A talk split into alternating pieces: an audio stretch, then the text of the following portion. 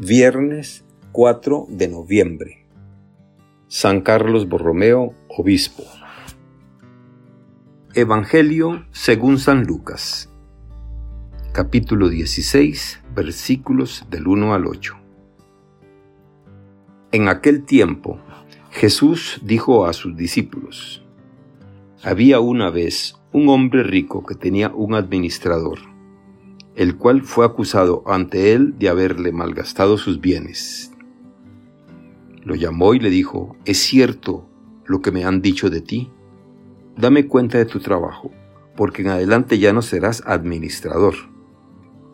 Entonces el administrador se puso a pensar, ¿qué voy a hacer ahora que me quiten el trabajo?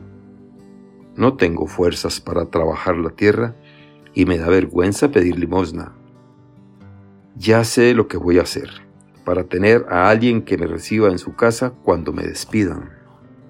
Entonces fue llamando uno por uno a los deudores de su amo.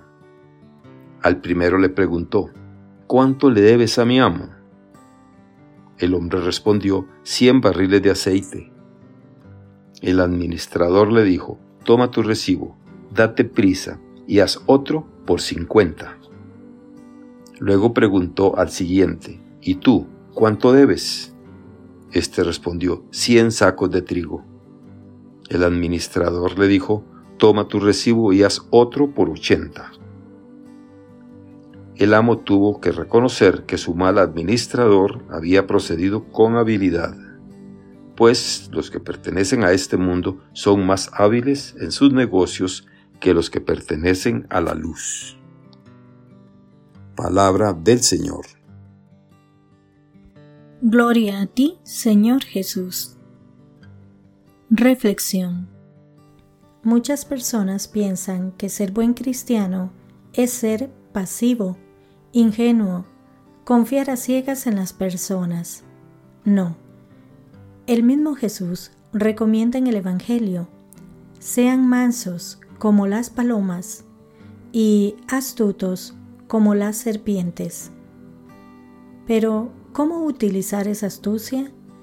¿O para qué utilizar esa astucia? A eso nos lleva el Evangelio que hemos escuchado hoy.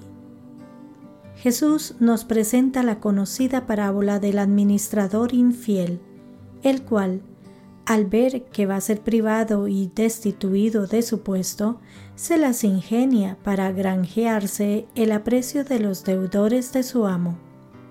La parábola nos sorprende por su tono provocativo y poco edificante. Puede prestarse para malas interpretaciones, pues pareciera que contradice las más básicas reglas de la moral. Debemos entender que Jesús alaba esa picardía deshonesta en la que el fin justifica los medios, cualesquiera que estos sean? ¿No estaría esto en flagrante contradicción con la condena hacia el fraude y el engaño defendidos por el Evangelio y la moral cristiana? No tratemos de encontrar aquí, en absoluto, ningún lapsus o descuido por parte de Jesús en temas morales relativos al séptimo mandamiento. Ni mucho menos pretende esta parábola recordar y advertirnos de que el mal y la trampa suelen acabar triunfando en el mundo. De entrada, debemos desechar la idea de que aquí se nos está enseñando a ser corruptos y tramposos. ¿Qué quiere enseñarnos Jesús? La parábola parte de un hecho sin calificaciones morales, un problema administrativo y de falta de honestidad de un funcionario.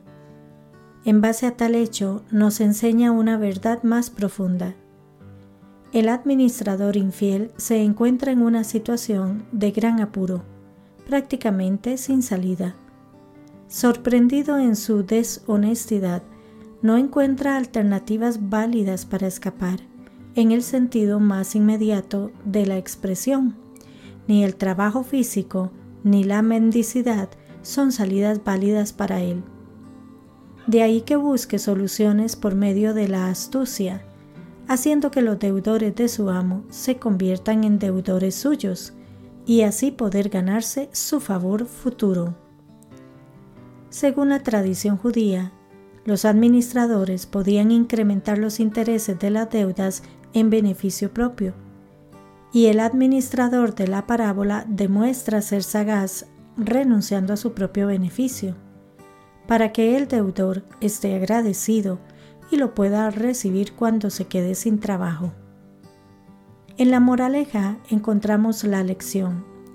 Debemos aprender la astucia de ese administrador. Es una astucia más propia de los hijos de este mundo con su gente que de los hijos de la luz. ¿Y qué es exactamente tal astucia? No se trata aquí a aquella capacidad malévola y mentirosa que posibilita conseguir los propios objetivos a través del engaño o de la corrupción. Evoca otra cosa distinta. Se trata de la creatividad de la imaginación para salir airosos en las situaciones difíciles de la vida, sin quedar congelados por la desesperación o por la inútil acusación de que la culpa la tienen otros. Esa sagacidad es aquella habilidad y empeño que nos lleva a encontrar una salida en toda situación complicada que se nos presente, por retorcida y peligrosa que nos pueda parecer. Es una actitud de ojos abiertos, de lucidez. Desde esta perspectiva, esa astucia es un sinónimo de la esperanza activa que el Señor desea que aprendamos bien. Los cristianos y cristianas no debemos ser personas pasivas, sino astutas y sagaces para hacer el bien. Ser creativos en el anuncio del Evangelio y en la construcción del reino de Dios. Que nuestra inteligencia y todas nuestras habilidades estén siempre al servicio de Dios y de nuestros hermanos y hermanas. Que Dios les bendiga y les proteja.